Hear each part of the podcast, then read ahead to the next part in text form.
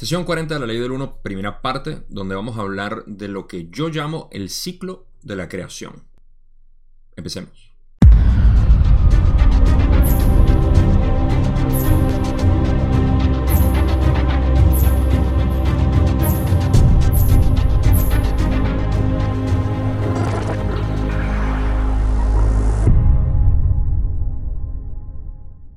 Como en muchas oportunidades, esta sesión decidí dividirla en dos partes porque las preguntas iniciales van a tener eh, que ver mucho con lo que es la física de la metafísica, como hablamos en la sesión pasada, y eh, hay temas que me dan a mí principalmente para poder eh, extender bastante lo que es mi percepción de lo que es la, la explicación de Ra en cuanto a la creación como tal.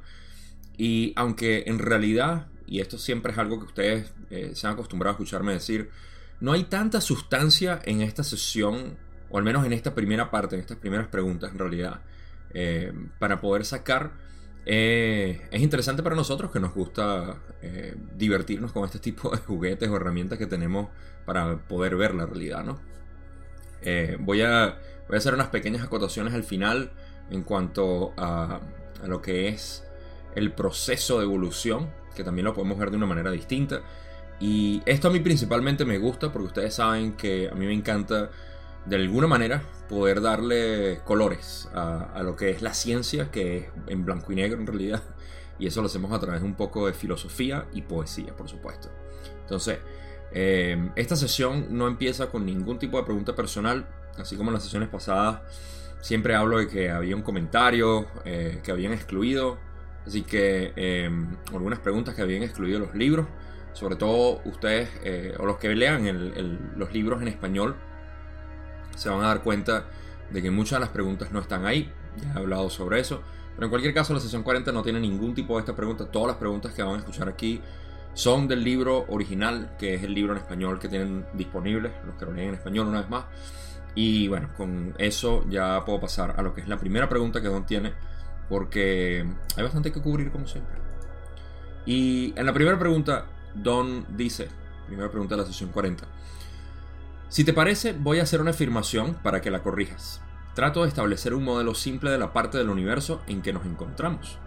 Partiendo del sublogos, nuestro Sol, tenemos la luz blanca que emana de él, compuesta de frecuencias que abarcan del rojo al violeta. Supongo que esa luz blanca incluye las experiencias a través de todas las densidades.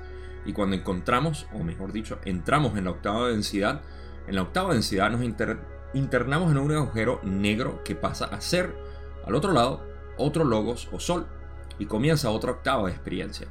¿Puedes comentar esta parte de mi afirmación? Rara responde, podemos comentarla hasta cierto punto. El concepto de la luz blanca del sublogos que se descompone con el prisma para después ser reabsorbida en el último estadio de es básicamente correcto. Sin embargo, algunas sutilezas son más que semánticas. La luz blanca que emana y forma el sublogos articulado comienza en lo que puede considerarse metafísicamente como oscuridad. La luz nace en esas tinieblas y la transforma y las transforma, lo que tiene como resultado que el caos se organice y pase a ser reflectivo o radiante, Así comienzan a existir las dimensiones. Ok. Uh, primera pausa para preguntar de qué están hablando.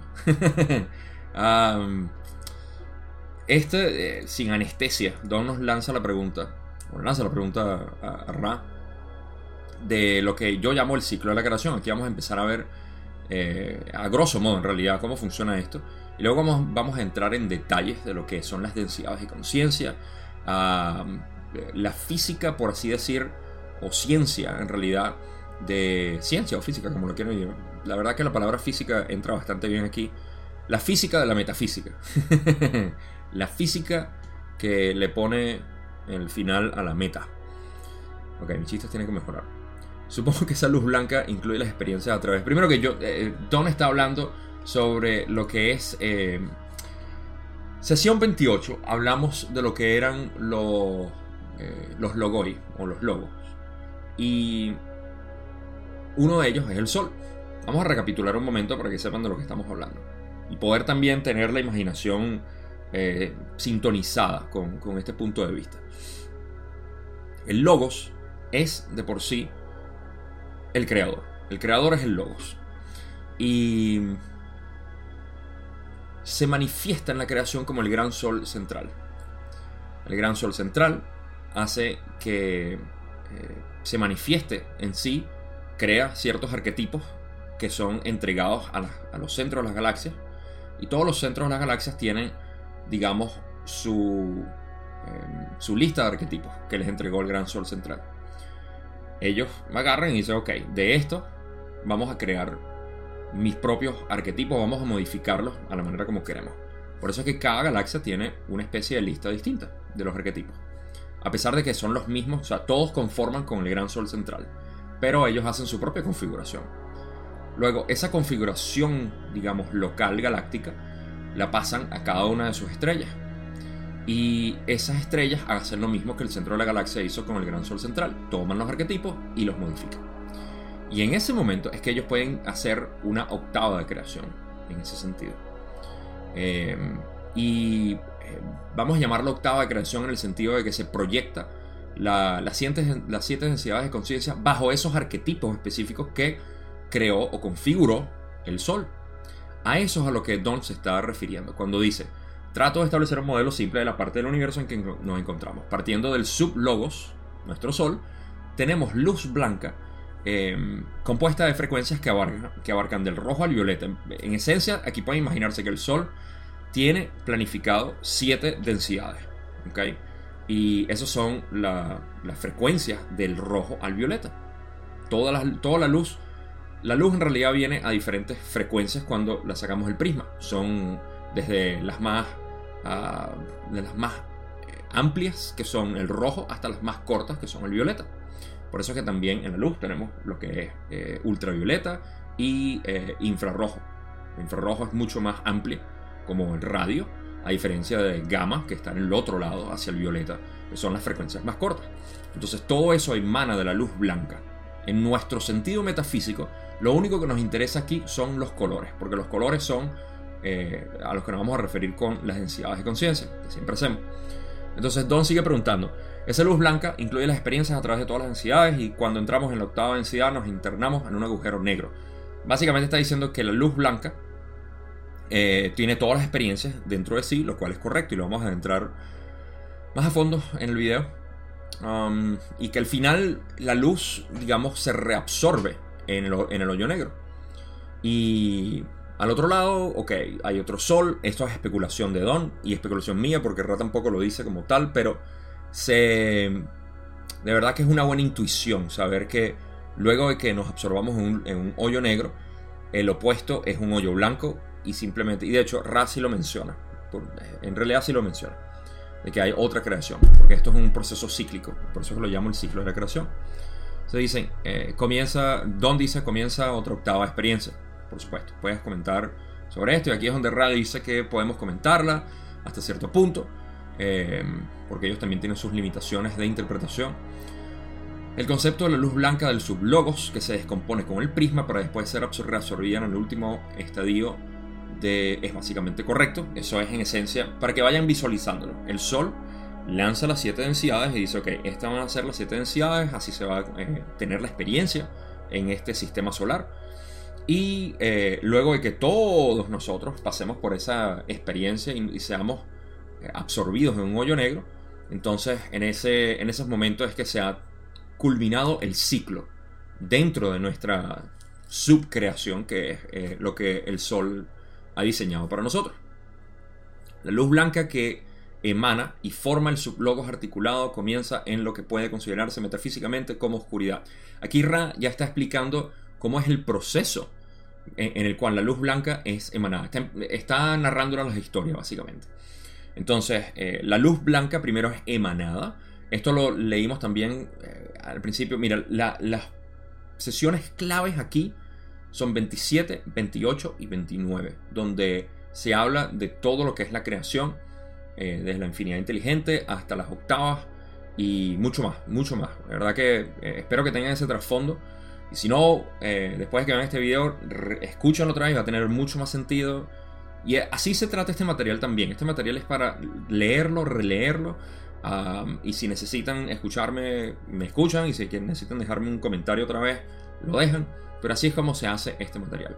Em, o, se absorbe este material, digamos, a través del tiempo. Eh, mientras más uno lo lee, más lo absorbe. Más conceptos llegan a salir a flote. Entonces, una vez más, aquí Ra está hablando de la luz, que es un principio creador. Como ya dijimos, los principios creadores son el libro albedrío, el amor y la luz. Y la luz sale a lo que es, la, lo que es considerado metafísicamente como oscuridad. Yo a esto le llamo el principio femenino creador, que existe en realidad. Y aunque Ra no lo dice, esto lo digo yo, ok, pero es para poner, poder ponerlo de esta manera. Esa oscuridad es amor, que esa oscuridad es el potencial que existe para que la luz pueda manifestarse en distintos patrones vibratorios que forman lo que es la energía visible o la luz, los fotones que vemos, que vamos a hablar de eso bastante ahorita. Eh, y, se manifiesta la creación, se manifiesta estos cuerpos físicos, el material, el fuego, uh, Ra, el concilio de Saturno, eh, las galaxias, todo. La luz es lo que conforma básicamente todo, todo lo que es la creación. La, eh, la oscuridad metafísica al cual ellos se refieren aquí es el trasfondo por el cual es el, eh, la luz manifestada y digamos que el, lienzo. Eh, me acordé, me acordé porque me lo dijeron en un comentario anterior. el lienzo por el cual se, pinta. Pero esto es oscuridad. Y no, oscuridad metafísica. Entonces la luz nace en esas tinieblas y la transforma. La luz nace en esas tinieblas porque se manifiesta en, esa, en, ese campo, vamos a llamarlo un campo, y eh, como resultado, eh, ¿qué es lo, que dice? lo que tiene como resultado que el caos se organiza y pasa a ser reflectivo o radiante. En ese sentido ya ha tomado su... Eh, para ser reflectivo o radiante, ya ha tomado sus propiedades como lo diseñó el Logos para que se manifieste materializado en realidad. Así comienzan a existir las dimensiones. Y estamos hablando de ambos casos, pero vamos a explorar también el espacio-tiempo y el tiempo-espacio. No puede haber una moneda eh, eh, con una sola cara, sino las dos caras se manifiestan eh, a través de esta luz que, de nuevo, es una luz, no es la luz que nosotros vemos nada más. Esta luz es una proyección nada más, una interpretación humana de lo que es la luz que ellos están hablando aquí. Ok, Ra dice en la siguiente, vamos a pasar la diapositiva. Dicen, a la inversa la oscuridad, a la inversa, la oscuridad del agujero negro, desde el punto de vista metafísico, es una concentración de luz blanca que se reabsorbe sistemáticamente en el creador. Esa absorción en el creador único prosigue hasta que toda la infinidad de las creaciones alcanza la suficiente masa espiritual para formar de nuevo el gran sol central, por representarlo así, de la infinidad inteligente que espera la potenciación por el libre albedrío. Ok, ahora estamos pasando a lo que es la al otro lado, básicamente, del hoyo negro, desde el punto de vista metafísico, los hoyos negros son blancos. Porque esos hoyos negros lo que han hecho, o sea, están emanando, eh, es literalmente como ver el otro lado de un papel que ha sido perforado. Y eh, están viendo, en esencia, toda la masa espiritual que es luz que se ha acumulado en ese agujero negro de espacio-tiempo, es un agujero blanco en tiempo-espacio. Y es, es, una concentración de luz blanca que se reabsorbe sistemáticamente en el creador. Aquí de verdad se pierden las dimensiones porque no estamos hablando ni de espacio-tiempo ni de tiempo-espacio, sino el creador como tal está recibiendo toda esa luz que ha sido una luz experimentada, en pocas palabras. Una, eh, es una luz que ya ha pasado por todo el proceso de experiencia dada la octava o la creación que ha hecho el logos local. Esa absorción en el creador único prosigue hasta que toda la infinidad de las creaciones alcanza la suficiente masa espiritual para formar de nuevo un gran o el gran sol central. Y esto significa que, eh, en esencia, nuestro sol va a eventualmente crear suficiente masa espiritual para convertirse en ese eh, en ese hoyo negro. Es lo que yo saco de aquí. Ahorita vamos a hablar algo que son eh, el destino en realidad la mayoría de los soles o estrellas. Y es por un comentario que va a hacer Don aquí, pero no me voy a adelantar. Vamos a decir que eh, todos eventualmente nos convertimos en hoyos negros. Todo, toda la creación. En ese momento, o sea, esos hoyos negros, dicen, esa absorción, no, la absorción del creador. Estamos hablando de la absorción del creador, que no existe ni en tiempo-espacio ni en espacio-tiempo. El creador es conciencia, y que es una palabra clave que hay que mantener siempre presente cuando estemos hablando de esto. Conciencia. El creador es pura conciencia. No tiene nada que ver con tiempo-espacio, no tiene nada que ver con espacio-tiempo, no tiene nada que ver con humanidad, con ángeles, con nada. El creador es pura conciencia y está presente en cada parte recóndita de la creación. Porque la creación es una burbuja consciente, en pocas palabras. Entonces, eh, esa absorción de la conciencia, por así decir, al creador, eh, está a la espera de que toda la infinidad de las creaciones alcancen la suficiente masa espiritual para formar en esencia otra vez el gran sol central de donde salió todo y donde sigue saliendo todo. Entonces el gran sol, el gran sol central está emanando y al mismo tiempo recibiendo. Y en esa eh, hay un punto donde toda la creación va a terminar de colapsar dentro de sí misma. Esto es lo que nos explicará. Y en ese momento se va a poder eh, crear, no sé si lo dicen en la próxima. Sí, sí lo dicen en la próxima diapositiva. Lo último que nos cubrí fue de la infinidad inteligente que espera la potenciación por el libro albedrío.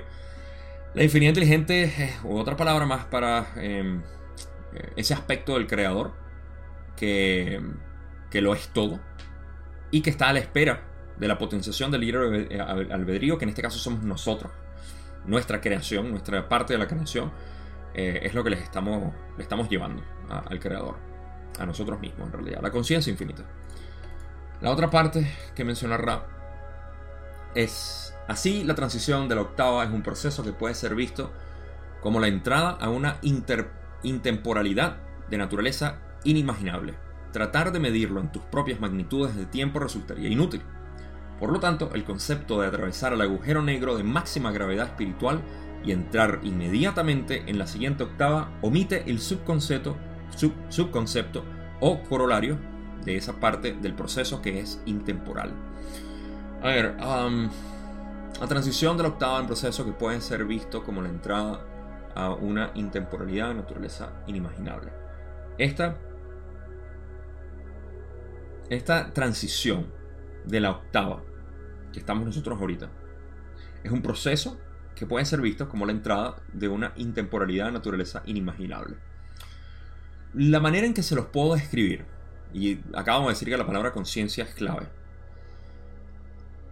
todo parece tener una especie de tiempo o evolución o eh, todo, todo. No hay nada en la física o en la metafísica que no esté referenciado hacia una especie de espacio o tiempo. El espacio y el tiempo son, ah, son ilusiones creadas por alguien. ¿Por quién? El creador. ¿El creador quién es? Pura conciencia. ¿Quiénes somos nosotros? Pura conciencia. Entonces, si el espacio y el tiempo no son, em, no son lo que dan, digamos, no, son el, escenario por el cual el creador se manifiesta, Al contrario, el espacio-tiempo son el, producto del creador. Y se manifiestan a través del creador, que es conciencia.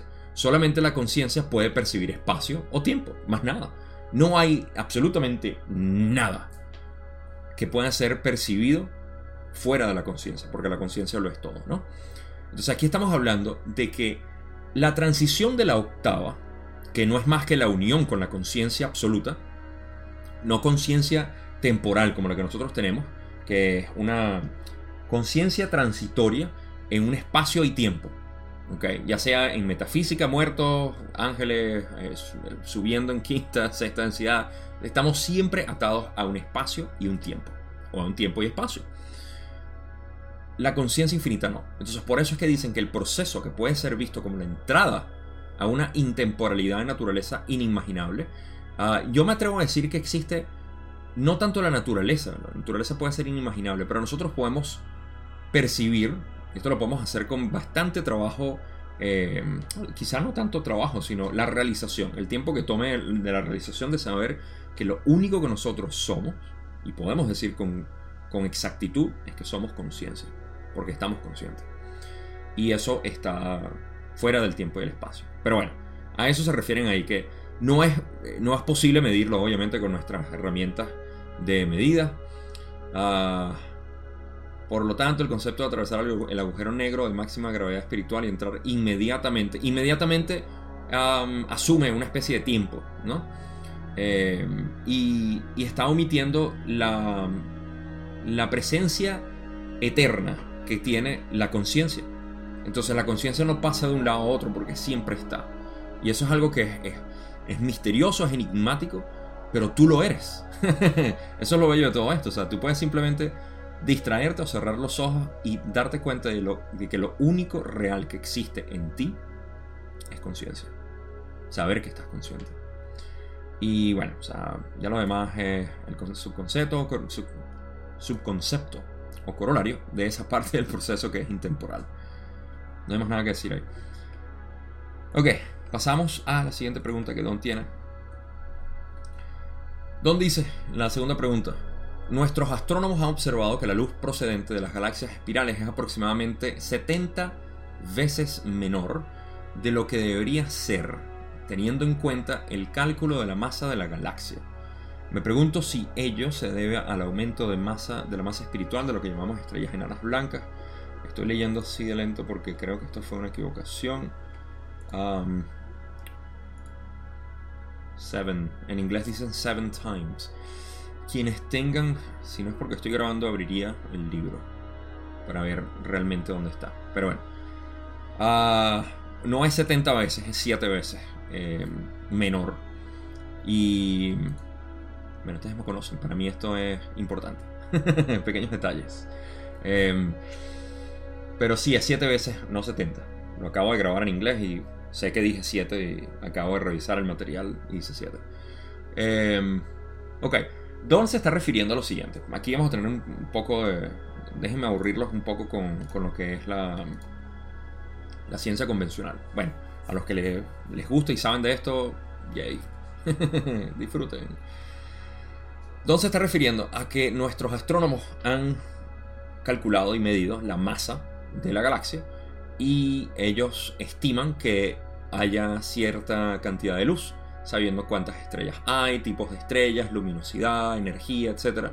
Y se han encontrado siempre como cosas raras, ¿no? Eh, los, científicos ven con un solo ojo y después se preguntan por qué no tienen eh, una visión eh, binocular. se me olvidó cómo se le dice eso. Estereoscópica, es que se le dice. Y, y entonces se preguntan por qué es siete veces menor. La luz, la luz que están recibiendo es siete veces menor ah, de lo que debería ser, teniendo en cuenta el cálculo de la masa de la galaxia. Calculan toda la masa de la galaxia, agujeros negros, todo. Y hay siete eh, veces menos. Entonces, Don dice, me pregunto si ello se debe al aumento de la masa espiritual de lo que llamamos estrellas enanas blancas. Ah, Ra dice sí, básicamente así es y forma parte del modo proceso del ciclo de la creación. Ok, no, em, no hay mucho que decir ahí, sino explicar lo siguiente, que es como yo lo puedo entender. Para aquellos que, que saben lo que es una enana blanca y que les gusta todo esto, y bueno, los que no saben también lo voy a explicar a grosso modo. Eh, una estrella enana blanca, dijo estrella enana blanca, ¿no? No, enana blanca nada más. Estrellas enanas blancas, ok. Em, una enana blanca, vamos a llamarla enana blanca, es el proceso de el proceso final de una estrella dada cierta masa que, eh, va a alcanzar después de, de, haber pasado por la secuencia principal de, de, de, su vida, básicamente. Hay distintos tipos de categorías de estrellas. Lo más relevante aquí es o me convierto en un hoyo negro o una estrella de neutrones, que es otro tipo de, destino final y, puede ver, tiene que ver con supernova también, pero no, vamos a hablar de eso. O una enana blanca, también existen las enanas marrones, son distintos tipos dependiendo de la masa que tenga la, estrella. Por ejemplo, nuestra ciencia convencional ha dicho que el Sol, nuestro Sol, va a convertirse en una enana blanca dada su composición eh, de masa, por la cantidad de masa que tiene. Esto quiere decir que nuestro Sol va a pasar de su secuencia principal, que es esta, eh, a convertirse en una eh, gigante roja, que lo que va a hacer es expandirse hasta llegar a la órbita de la Tierra o Marte, han dicho. Han dicho a veces que quizá nada más hasta Venus. En cualquier caso es irrelevante. El punto es que una vez que se eh, inflame literalmente, inflamar, eh, se, va, se va a colapsar dentro de sí mismo, va, va a soltar una capas de atmósfera y que se van a ir, van a dejar como una especie de nebulosa y luego va a colapsar eh, lo que queda dentro de una este, enana blanca que tiene la masa del Sol aproximadamente, pero el tamaño del planeta Tierra. Entonces es masiva. Y a eso se le llama una enana blanca. Ahora, ¿por qué explico todo esto incluso para los que ya lo sabían? O los que no lo sabían también. Eh, porque Don está preguntándose y diciendo, hmm, ¿será que la masa espiritual es la razón por la cual ellos calculan la masa? Y dicen que debería haber eh, siete veces más luz, pero no la encuentran. Y yo me imagino aquí que debe ser porque la masa espiritual no se puede medir con nuestros instrumentos sin embargo está presente en la galaxia y eh, ellos eh, de alguna manera lo pueden, lo pueden ver a través de, procesos gravitatorios y no encuentran la luz porque la masa que debería emitir esa luz es metafísica. La masa que está ahí, que es siete veces, bueno, no, siete, siete veces no, siete veces menor. Ah, no, sé, no, no, sé en qué magnitud en, relación a masa y todo lo demás, pero en ese caso eh, no está ahí y no, está visible para los astrónomos. Y a eso es lo que se refiere. Ra dice que sí, así es, y forma parte del modo o proceso del ciclo de la creación. Ahora, otro punto, por ser exhaustivo en todo esto, es que una enana blanca no produce un hoyo negro. Entonces, si hablamos de que toda la masa espiritual eventualmente colapsa en un hoyo negro, mi pregunta es, para la gran mayoría de todas las, las estrellas dentro de la galaxia, si van a pasar a ser un hoyo negro o no. Si nos convertimos en hoyos negros tan pequeños que son parte de la masa eh, medible a través de, lentes gravitatorios, o ni siquiera de lentes gravitatorios, sino a través de, lo que eh, es la, la, gravedad percibida a través de nuestros instrumentos. No sé, no sé cómo nos convertimos nosotros en hoyos negros después de que nuestra estrella haya pasado en enana blanca, o si tenemos que esperar el final, lo cual no importa, eh, para que la estrella termine de, colapsar no en un, en un hoyo negro, pero en algo no sé, ahí sí es verdad que se me acaba la especulación, pero bastante los aburrí ya con esto. Vamos a pasar a la próxima pregunta. Y de hecho vamos a hablar un poco más de esto eh, por encima en las próximas preguntas. No se me asusten. Pregunta 3 de Don, donde dice, gracias. Me pregunto también si la primera densidad se corresponde de alguna manera con el color rojo, la segunda con el color naranja, la tercera con el color amarillo y así sucesivamente a través de las densidades existiendo una posible correspondencia con los colores, de modo que la vibración básica por la que se forma el fotón, que integra el núcleo de todas las partículas atómicas, guarda relación con el color de la densidad.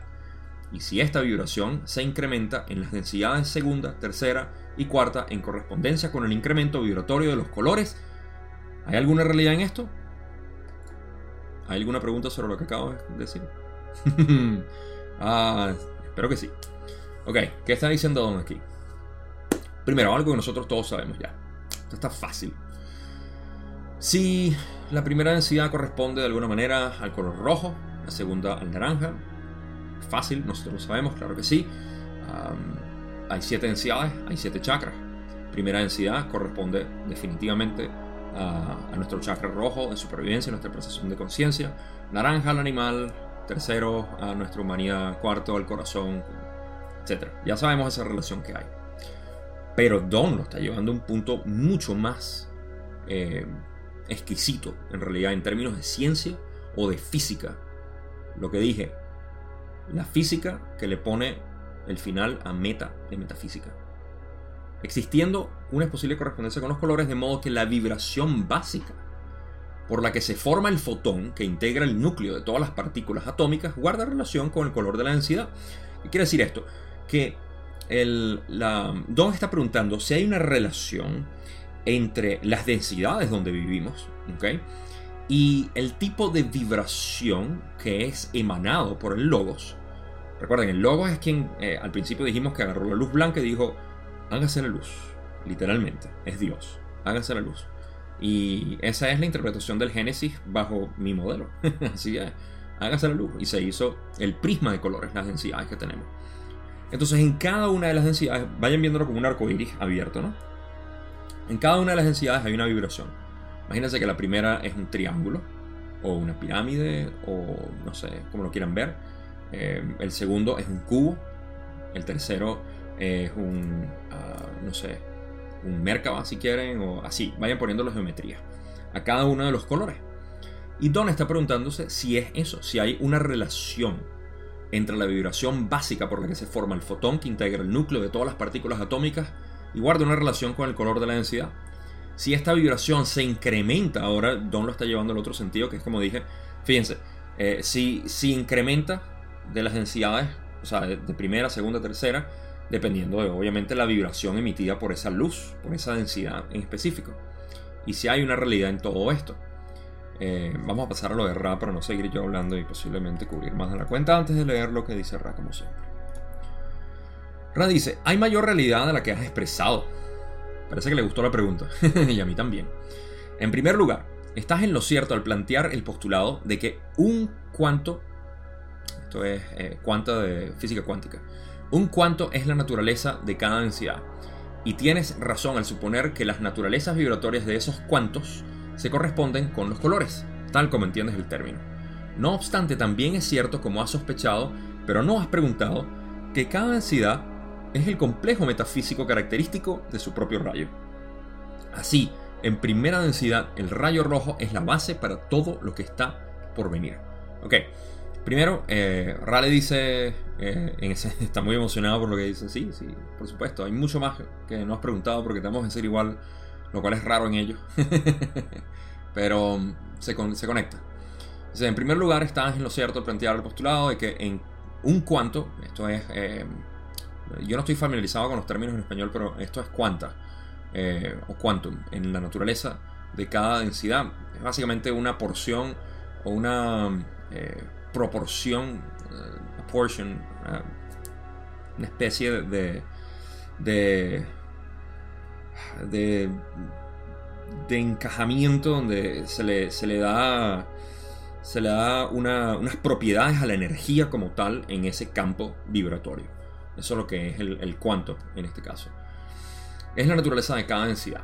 Correcto. O sea, cada densidad tiene su naturaleza vibratoria, en pocas palabras. Y eh, tienes razón al suponer que las naturalezas vibratorias de esos cuantos se corresponden con los colores, tal como entiendes el término. Ok, hasta ahí vamos bien. No obstante, también es cierto, como has sospechado, pero no has preguntado que cada densidad es el complejo metafísico característico de su propio rayo. Esto es una cosa que vamos a explorar un poco más a fondo en las próximas. Así, en primera densidad, el rayo es, rayo rojo es la base para todo lo que está por venir. Porque hay una relación. Ah, la mejor manera de verlo es, y ahorita lo vamos a explicar, pero eh, nosotros estamos en amarillo ahorita, en la densidad amarilla. Tercera densidad es la densidad de color amarillo. Y tenemos un enfoque en nuestro chakra amarillo. Eh, hay, hay una, lógica en todo esto. El amarillo corresponde al amarillo. En este caso, a pesar de que tenemos también los otros colores, esos son nuestros chakras, subdensidades que existen por las cuales nosotros navegamos. Y em, navegamos conscientemente. Y en el rojo, la base, eh, el rojo es el rojo. O sea, eh, en primera densidad, el rayo rojo primera densidad es el rayo rojo y el rayo rojo es la base de todo lo que está por venir. Entonces, aquí lo que quiero que vean es que eh, agarren una franja, vamos a llamarlo franja, que es el rayo rojo que emite el sol. El sol va a emitir siete colores, como ya dije. Hágase la luz, em, emitió siete colores que son las siete densidades de conciencia. Pero en cada color hay siete subcolores, que son los mismos siete, pero en esa densidad. Así como nosotros, estando en, amarillo en tercera, tenemos siete subdensidades por las cuales navegamos conscientemente esta realidad, que son nuestro chakra de raíz hasta el chakra de corona. ¿No? Entonces, vaya imaginándolo así. Y por supuesto, nuestro chakra rojo o el amarillo o el verde tienen sub, subdensidades también. Que hay siete semi eh, dentro de cada uno de ellos. Y cada uno es semi subchakras, son infinitos, infinitos fractales y fractales de lo mismo, hologramas. Entonces, eh, pero aquí vamos a ir a hablar, y aquí hay una correspondencia en cuanto a algo que metafísicamente algunas personas, quizá algunos de ustedes están familiarizados con esto, que hablan de los 49 chakras que existen en el cuerpo humano, lo cual es cierto y al mismo tiempo limitado de percepción, por ende es hasta, no sé, quizá un, poco eh, inservible hablar de eso, pero no sé, de repente alguna escuela de metafísica lo usa bastante bien. Pero es por eso, porque multiplicamos 7 por 7. Tenemos 7 chakras y cada chakra son 7 subchakras. O sea, 7 por 7, 49. Pero entonces cada uno de los 7 eh, subchakras tiene 7 subchakras y así vamos, multiplicas 49 por 7 y saca la cuenta. entonces, aquí es donde estamos, estamos entrando en esa parte de la física. Eh, y todo esto va a tener eh, al final su sentido. ¿no? Crean que estoy narrando esto nada más que para aburrirlo con, con pura terminología. Voy a poner algo poético al final. Así que aguántense. Rand dice, y continúa. En segunda densidad, el rayo naranja es del movimiento, es el del movimiento y el crecimiento del individuo, y tiende hacia el rayo amarillo, que es el de la, el de la manifestación de la conciencia del yo, tanto de naturaleza social como individual. En tercera densidad ocurre algo equivalente, y así sucesivamente. Cada densidad es principalmente de su propio rayo, junto con las aspiraciones del rayo siguiente que la atraen hacia la evolución y, en cierta medida, colorean o matizan su color principal. ¿Ves? Ya Ra está hablando poéticamente antes de que yo lo haga. ¿Qué podemos explorar aquí? Eh, veníamos hablando de que el rojo, su correspondiente es el rojo, pero tiene los demás eh, chakras también. Así como en segunda densidad, los animales tienen sus chakras, sus las plantas también tienen sus chakras, eh, pero están en el proceso de movimiento y crecimiento.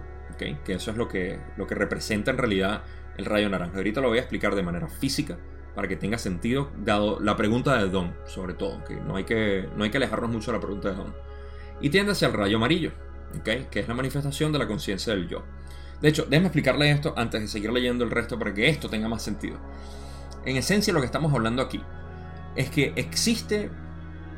Vamos a adentrarnos, ok, vamos a, salir una vez más desde el sol. Imagínense que ustedes son el sol y están emitiendo siete, eh, las siete franjas frente a ustedes, de rojo a violeta, y nos adentramos al rojo.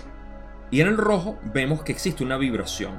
Esa vibración específica está guiando a la densidad de conciencia a cómo comportarse, cómo, eh, cómo reaccionar. Está tocando la música por la cual la materia va a bailar, la conciencia va a experimentarse. ¿okay? Y eh, en el rojo, el rojo es la parte fundamental, por supuesto. Luego de que pasa al naranja, eh, el naranja es de movimiento, porque el rojo es de, de realización de existencia. Por eso es que pasa de un estado intemporal, caótico, no manifestado, a un estado temporal, manifestado y hasta cierto punto estructurado. Eh, pero luego de eso, ¿qué quiere hacer la materia? La materia sigue consciente, obviamente, y ahora quiere pasar al naranja. Ahora, cuando pasamos a la franja naranja, el, eh, el son que le están tocando, la música del creador, hace que esta, eh, esta materia conscientemente se mueva y crezca para buscar lo que conocemos como vida, desde el ADN hasta eh, los primates más avanzados en nuestro planeta Tierra. Y mamíferos, por supuesto, todo, todo lo que conocemos como vida, plantas, minerales incluso, eh, cristales en realidad. todo eso está buscando el crecimiento. ¿okay? Y eso es la música que le está tocando vibratoriamente el creador, el logos en este caso, a, la materia para que conscientemente busque su evolución. Ahora pasó del rojo al naranja y del naranja pasa al amarillo, como ellos están diciendo aquí. Y en el amarillo, el son que nos tocan ahora es distinto. Ahora es de, em, de poder buscar em, una, una conexión, primero individualidad, que creo que lo dicen aquí, y si no me estoy adelantando enormemente, no importa. No, si aquí lo dicen. Eh, pero es individualidad y también la parte social. Y, así sucesivamente las vibraciones por las cuales Don estaba preguntando en cuanto a las densidades de conciencia, es eso. Vamos a ponerlo de una manera, como ya dije, musical. Es la música que el logos está tocando para que la materia, o la luz en realidad, busque conscientemente crecimiento. Crecimiento a través de las densidades y eventualmente, obviamente, hacia el final de lo que es la creación, que es la reabsorción de toda la luz hacia el logos y toda la experiencia que tuvimos. Entonces, pueden ver el propósito de la creación aquí, que muchas personas preguntan, bueno, pero ¿por qué el Logos creó esto? ¿Por qué Dios? Porque eh, al hacer eso, ah, estamos teniendo un sinfín de experiencias. que el logos no puede hacer. Tiene que manifestarse de esa manera para hacerlo. Y, recolecta toda su información, toda su, eh, su experiencia y la entrega hacia el próximo logos y así todos nos unificamos. Ahora leemos otra vez para que tenga sentido. En segunda densidad, el rayo naranja es el del movimiento. Ese es, digamos, el patrón vibratorio natural de segunda densidad. Y el crecimiento del individuo. Y tiende hacia el amarillo. O sea, busca hacia el amarillo. Que somos nosotros. El animal busca ser como nosotros. Por eso que las mascotas, nosotros les encantamos. eh, ¿Qué es la manifestación de la conciencia del yo? Ese es el amarillo. Está hablando de las propiedades de tercera densidad, tanto de naturaleza social como individual, ya lo dije. En tercera densidad ocurre algo equivalente y así sucesivamente. Ahora aquí es donde vienen las partes eh, emocionantes para mí. Cada densidad es principalmente su propio rayo. Cada densidad es principalmente su propio rayo, el rayo de eh, conciencia de sí mismo y social. Ese es nuestro rayo amarillo. Junto con las aspiraciones del rayo siguiente que la atraen hacia la evolución y en cierta medida colorean o matizan su color principal.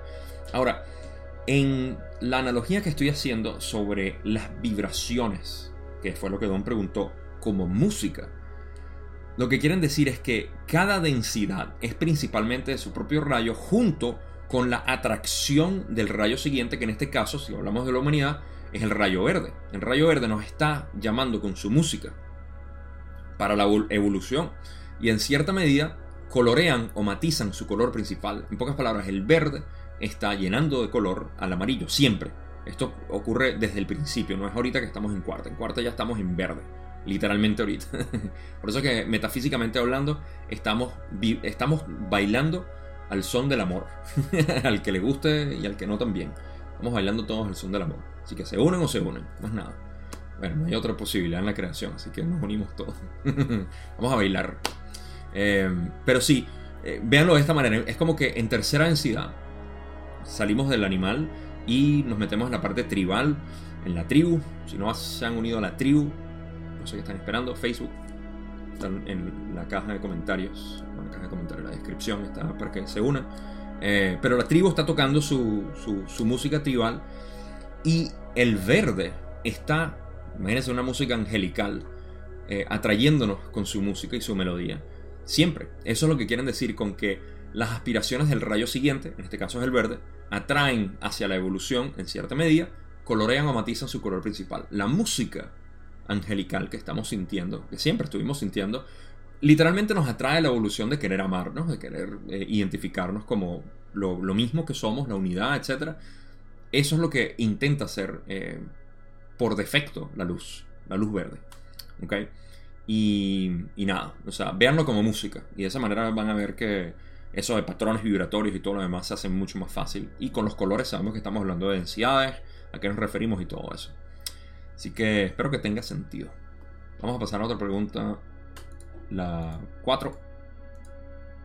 Donde Don dice, suponiendo que un individuo evoluciona en línea continua de la primera a la octava densidad, sus centros de energía corporales se activarían completamente si todo se desarrollara como debería o como debiera.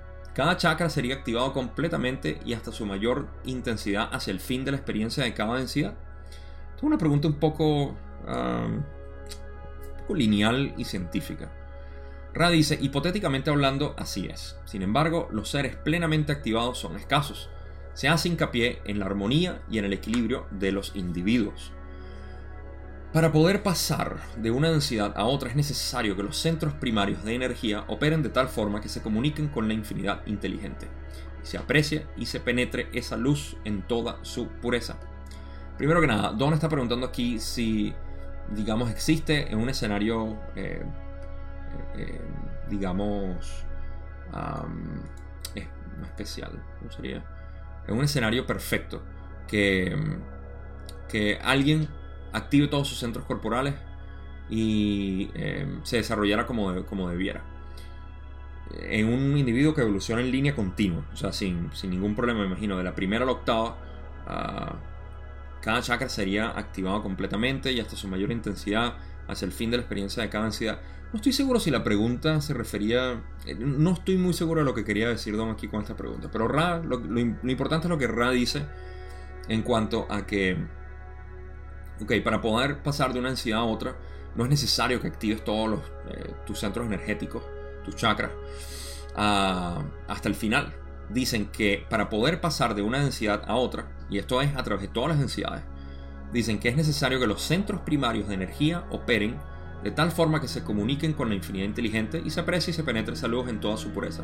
Los centros primarios son el rojo, el amarillo y el azul. Los colores primarios. Rojo, amarillo y azul. Eh, ¿Por qué? Porque dicen que tienen que eh, operar de, tal manera. Ahora, el rojo, el amarillo y el azul son 1, 3 y 5. Y 7 también, pero el 7 siendo eh, la suma de todo. En realidad, en este sentido, bueno, y el 1 también. Pero el 1 tiene que estar, em, digamos, bastante energizado, activado y energizado. Em, el amarillo es nuestra eh, nuestra sensación de, pertenencia, al menos aquí en tercera densidad, y de pertenencia en la sociedad, quiénes somos, ¿okay? y el azul es nuestra expresión. Parecen fundamentales, como ya he dicho, por su calidad externa de, de su asociación con el exterior. El rojo se está identificando obviamente como algo en la creación el amarillo se está identificando como alguien en la creación y el azul se está identificando como el creador en la creación. Entonces estos tres deben estar, deben estar activados, dicen, para poder pasar de una densidad a otra es necesario que los centros primarios de energía operen de tal forma que se comuniquen, ni siquiera dicen activación hasta cierto punto ni nada, sino que deben estar, em, que operen de tal forma que se puedan comunicar con la infinidad inteligente. Así que eso, quizá lo vayamos viendo más adelante. Em, el por qué, pero ya hemos hablado bastante de lo que significa cada uno. La idea también, que es lo que Ra va a decir aquí, es lo más importante. Vamos a pasar esa parte antes de que yo siga aquí hablando innecesariamente. Ra dice, sin embargo, activar completamente cada centro de energía es algo que pocos dominan. Y de hecho, aquí, comentario de Gabo, no es necesario. Pues cada uno de ellos tienen una velocidad variable de rotación o actividad. La observación importante que cabe hacer, y aquí es donde hago un gran énfasis, una vez que se han activado todos los centros al nivel mínimo necesario, es la armonía y el equilibrio entre ellos. Esta es la parte que realmente nos interesa a nosotros. Los centros energéticos se activan y eh, luego de eso van a ser eh, energizados a través de, eh, nosotros mismos. Ah, no es necesario, dicen. Bueno, no dicen que no es necesario, pero dicen que activar completamente cada centro de energía es algo que muy pocos hacen y en realidad, o sea, completamente activar un, Aquí en tercera densidad me imagino que es bastante difícil. el mejor ejemplo que yo puedo tener es el Buda, Gautama Siddhartha, quien em, evidentemente sí em, trascendió, activó su cuerpo arcoíris básicamente y se convirtió en un hoyo negro. Eso es lo que especulamos mucho nosotros. Em, pero eh, es, un buen ejemplo. Ah, la observación importante que cabe hacer en todo esto, que no es que tienes que activarte completamente todos tus centros energéticos, sino que em, una vez que se han activado, en pocas palabras, una vez que activas eh, tu corazón, bueno, tu corazón no es uno primario, pero igual si lo activas tienes que usarlo, ¿no?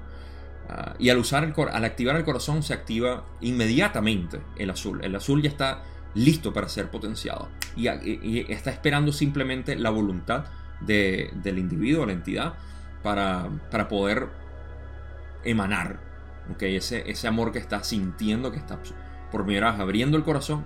Cuando decimos abrir el corazón, es más que nada para recibir a la creación. Y la creación es puro amor, por eso la sentimos con el corazón así. ¿Y qué nos queda? Hablar, hablar, hablar como hablo yo. no nada más eso, sino expresarnos en realidad. Expresar cómo nosotros nos, nos vemos, nos sentimos dentro de esto.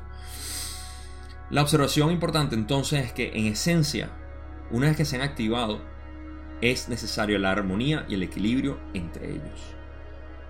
Un ejemplo, ustedes en distintas partes de su vida han tenido una armonía y balance perfecto. En lo que sea, puede ser cuando se enamoraron por primera vez, cuando eran niños o de adultos cuando, no sé, tuvieron un, momento místico o qué sé yo. Y ahorita mismo pueden sentirse en mucho balance pero fíjense la diferencia. Ustedes han sido la misma entidad con la misma activación de centros energéticos. No. Siempre sus centros energéticos han variado en brillo, en rotación y en potenciación o energización. Em, o energizado. Todo esto varía Y lo importante es siempre mantener armonía y balance. ¿Le suena familiar esas palabras? Busca armonía y balance en tu vida y vas a estar bien. No importa. Bueno, pero es que a mí un brujo me dijo que el, azul no lo tengo activado todavía. tengo el verde un poco pacado. Bueno, o sea, ¿qué importa? ¿Encuentras armonía y balance en tu vida? Sí, bien, ya, ganaste el juego. Mantente ahí. Eso de por sí, ese balance y esa armonía va a acelerar tu proceso de activación más allá de lo que ya lo tienen. Y fíjense la, perfección en este estilo, en esta filosofía de vida, donde si nosotros nos consideramos nosotros perfectos a todos momentos, en balance y en armonía, así no lo seamos, porque Ra dice, o sea, siempre todos estamos, somos imperfectos en nuestras, eh, eh, somos perfectos en nuestras imperfecciones. Pero si hacemos eso, te aseguro que tu vida va a fluir mucho mejor y naturalmente todos tus centros energéticos van a ir activándose cada vez más. Es impelable. Va a suceder así. ¿Okay? Entonces, ese es el, énfasis que me gusta que Rada aquí, una vez más, ven. Don, obviamente, hace la pregunta desde un ángulo que no lo entendí muy bien, pero se puede entender como que eh, una persona debería pasar por todo esto, de lo contrario están como que fallando de alguna manera al no pasar eh, sistemáticamente por el proceso. Y Ra de una manera bastante relajada, en esencia le dice, mira, o sea, lo más importante es que estés balanceado y en equilibrio, en armonía. Así que bueno.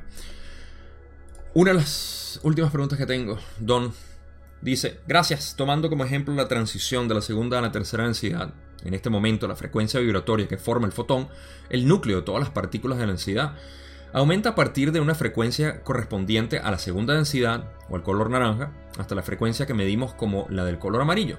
Lo que quiero decir es si todas las vibraciones que constituyen la densidad, las vibraciones básicas del fotón, se incrementan de manera cuántica en un periodo de tiempo relativamente corto. Y Rane dice, así es, puedes ver en cada densidad el aumento gradual de niveles vibratorios. Bueno, esto ya lo hablamos bastante, pero déjenme ver si no se me escapa nada. Yo creo que Don lo que está recapitulando de alguna manera.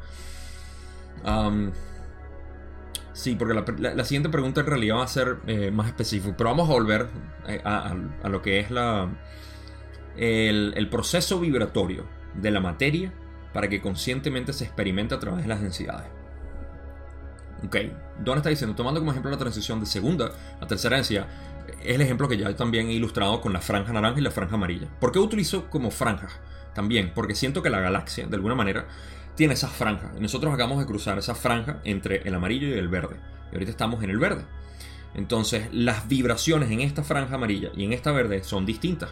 Ahorita estamos recibiendo franjas, que eso, eh, estamos recibiendo vibraciones porque ahora se ha aumentado o ha cambiado la geometría sagrada por la cual nuestro ADN vibra, si quieren verlo de esa manera. Y de hecho, de eso vamos a hablar en la siguiente parte, eh, parte 2 de sesión 40, donde vamos a hablar del cáncer, que es importante sobre todo ahorita que hay tanto cáncer, ¿no? Y todo empieza aquí. Ah, que se lo diga yo que he tenido que lidiar, no yo personalmente, pero eh, mis padres con cáncer. Y, y, bueno, o sea, parece que fuera la, eh, la, la, peste, la peste metafísica de esta ansiedad eh, de conciencia donde estamos y esta época particular. Pero bueno, parte 2 de la sesión 40, no se lo pierdan, semana que viene.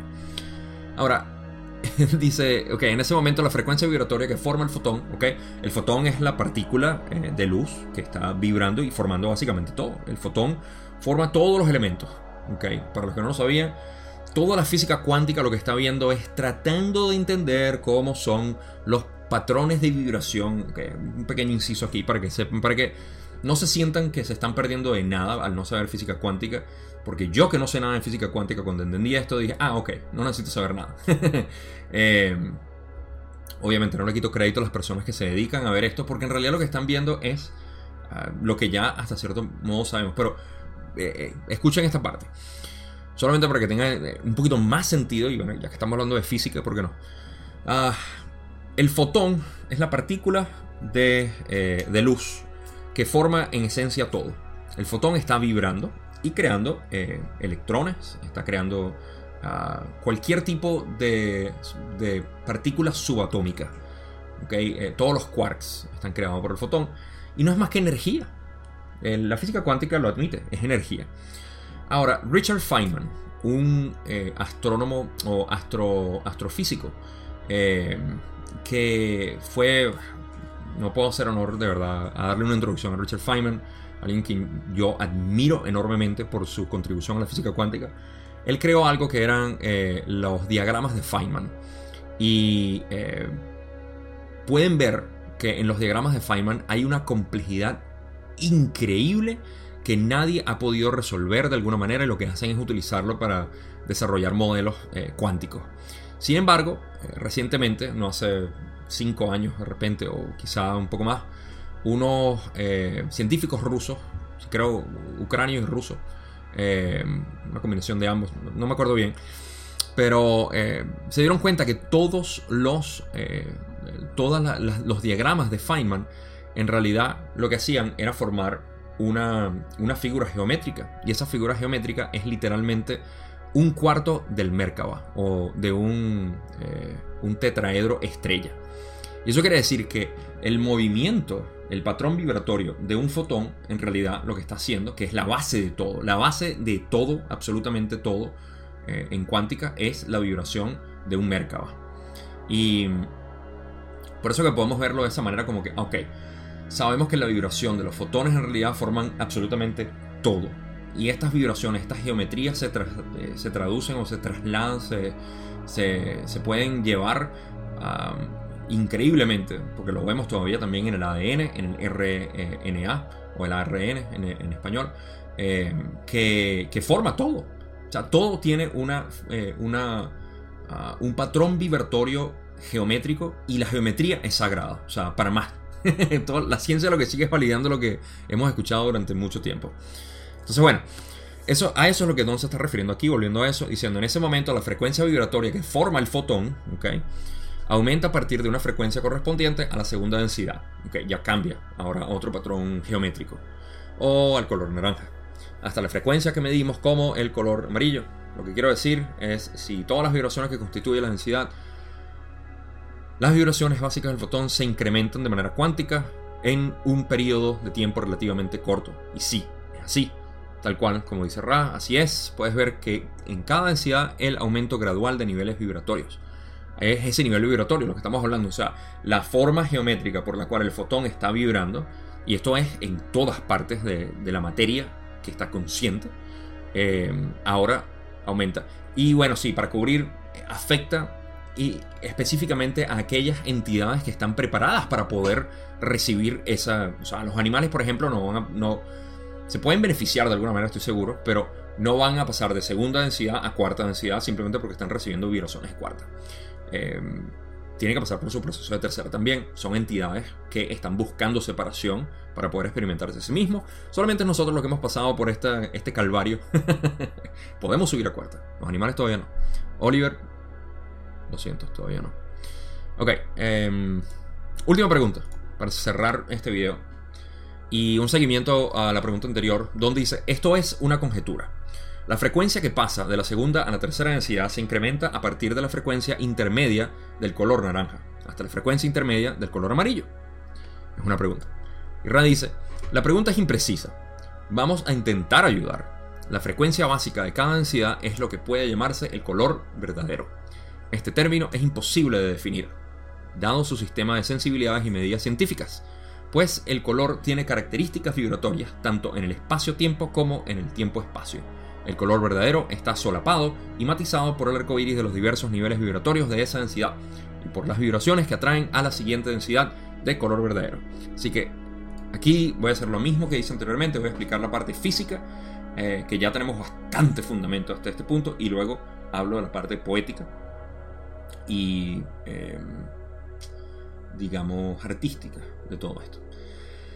Ok, primero la pregunta es imprecisa, porque lo que Don quería preguntar en realidad era si existía algún tipo de vibración promedio en naranja, ok, franja naranja, y si esa vibración promedio naranja cambia a una vibración promedio amarilla. Acuérdense que cuando estamos hablando de vibraciones, todo lo que acabo de explicar de eh, cómo los patrones vibratorios geométricos que forman al fotón que alimenta la conciencia que, se está, eh, que está en evolución, eh, que si esa, eh, esa vibración cambia, ¿no? a eso se refiere con, con, lo que son los eh, patrones vibratorios, no me acuerdo cómo dijo. Ok. este término es imposible de definir. El color verdadero. El color verdadero es lo que llamamos nosotros aquí en nuestro video franjas. El color verdadero no se puede medir con nuestros instrumentos científicos. ¿Por qué?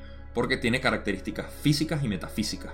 Lo que es espacio-tiempo, física aquí, y el tiempo-espacio, metafísica. El color verdadero está solapado. Ok, vamos a ver ahora al color amarillo.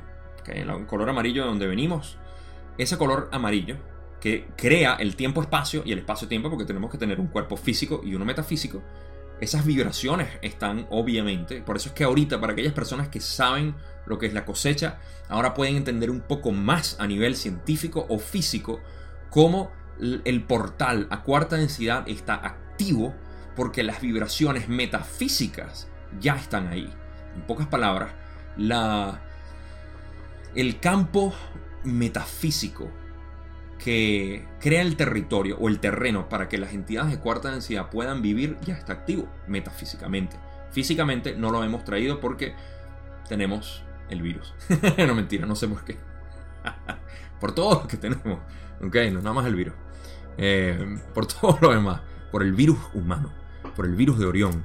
No, no sé, a lo que quieran eh, decir. El virus de conciencia, ¿vale? Que nos mantiene todavía aquí disfrutando de esta tercera densidad.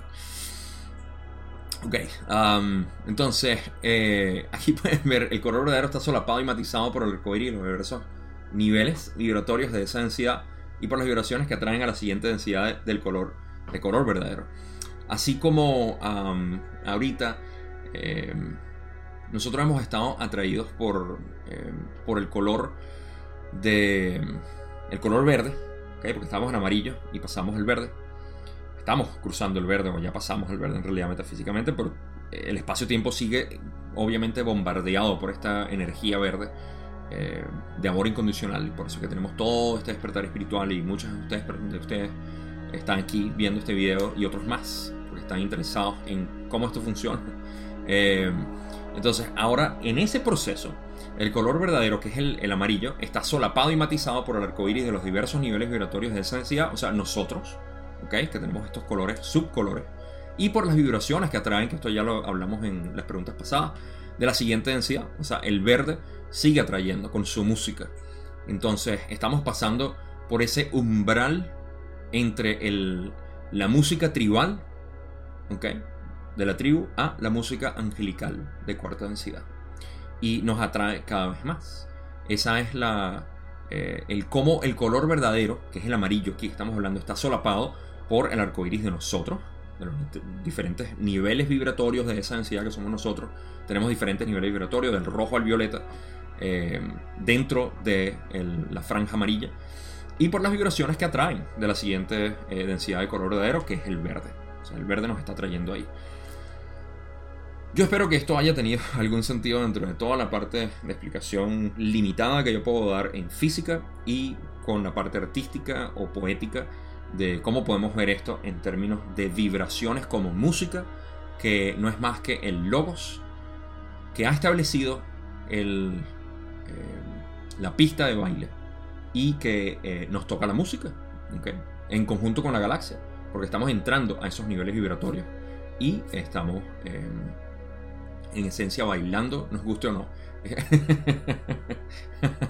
si alguna vez ustedes han estado eh, en una fiesta en un lado donde no quieren estar y están como que serios molestos y de repente la música empieza y uno se empieza a bailar así, empieza a mover los pies empieza a dar las manos y no sabes por qué, inconscientemente lo estás haciendo de la misma manera, por eso que estás atraído a este video y a todos los demás, buscando amor, buscando la conexión, la unidad entre todo, porque tú bailas al son que te toquen, ¿no? Esa es una manera de poder poner todo esto. Con eso termino lo que es la primera parte de la sesión 40 la segunda, como ya dije, vamos a hablar de... Ah, bueno, para dejarlo... En inglés lo hice, lo voy a hacer en español también, para dejarlos con un poquito de, en ascuas. Esta es la siguiente pregunta. ¿Cuánto duró el periodo de transición de la segunda a la tercera densidad? Creo que has dicho una generación y media. ¿Es así? Y bueno, para darles la respuesta antes de cubrirla en el video pasado, porque de verdad se los debo, hay un video donde hablé de la, de la cosecha, el proceso de ascensión. Y ahí dije que no sabía cuánto era el... hice una corrección, un comentario. Pero eh, si lo van a ver, se van a dar cuenta de que no, no sabía cuánto era el tiempo. Estaba hablando de tiempos, años, todo eso. Y aquí está la respuesta, el tiempo de transición. Que yo sabía que era una generación y media, pero no sabía cuánto tiempo, cuánto duraba una generación. Yo dije que, no, no sé cuánto, cómo especulé, pero tiene todo el sentido, una generación y media, siendo el, eh, la vida de un humano anteriormente de 900 años. Esto es algo que algunas personas eh, no, no, han conectado de las personas que he escuchado interpretar esto, eh, o al menos uno de ellos. y es interesante ver que es nuestra vida humana anterior, nuestra longevidad, lo cual cubrimos anteriormente hace como 13 sesiones o más, 20 sesiones casi. sesión 18, 19 por ahí. la longevidad es lo que realmente determinaba la generación. Pero bueno, eso lo voy a hablar en, el próximo, en el próximo video. Y eh, con eso vamos a hablar de la cosecha también, vamos a hablar de otros temas, los cuales se me escapan ahorita de la memoria. Eh, pero eso es todo lo que tengo por ahora. Ya saben, si... A ver, ¿cuál es, es mi cuña? tengo que poner aquí siempre. Em, tienen en el grupo de Facebook, si quieren unir, por supuesto, hace tiempo que no lo menciono. Hay bastante gente, creo que ya pasamos las mil personas. Y eh, bueno, ah, siempre hay algún, algún plan ahí que estamos haciendo. O no sé, involúcrense. Para personas que quieran compartir con personas como ustedes, que están en búsqueda de todo esto, uh, únanse ahí. Eh, ay, se me olvidó mencionar al principio otra vez a mi hermano Manuel Ramos, quien está haciendo un excelente trabajo en la ley del 1 eh, también, y con quien hice la entrevista que han estado viendo durante esta semana y la anterior. Y de verdad, vayan a ver su canal, fantástico. Lo que me parece, a mí me parece que lo que está haciendo es, un buen trabajo. Y nada, bueno, otras conversaciones ahí pendientes con él. Ya no tengo más nada que decir, sino como siempre, gracias, gracias, gracias por ver estos videos, por informarse, por sentir esa armonía, ese equilibrio. No dije conclusiones porque en realidad no hay muchas conclusiones aquí, salvo el que simplemente se mantengan en, en armonía y en balance con todo lo que ustedes son. Lo demás fue física y no quiero sacar conclusiones físicas, pero en esencia es eso. Ustedes son el creador, Piensen en conciencia, piensen en conciencia. ¿Quién son? Esa es la mejor pregunta que se pueden hacer. Esto es un trabajo que estoy haciendo y que eh, voy a empezar a dar unas clases maestras que tienen que ver con quién soy, mi identidad. Eso responde básicamente todas las preguntas y pueden echar todos los libros en la ley del uno a la basura ya que respondan a esa pregunta o cualquier otro eh, trabajo metafísico, lo que sea que estén haciendo. Así que ya, saben, se les quiere mucho. Nos vemos en la segunda parte de la sesión 40.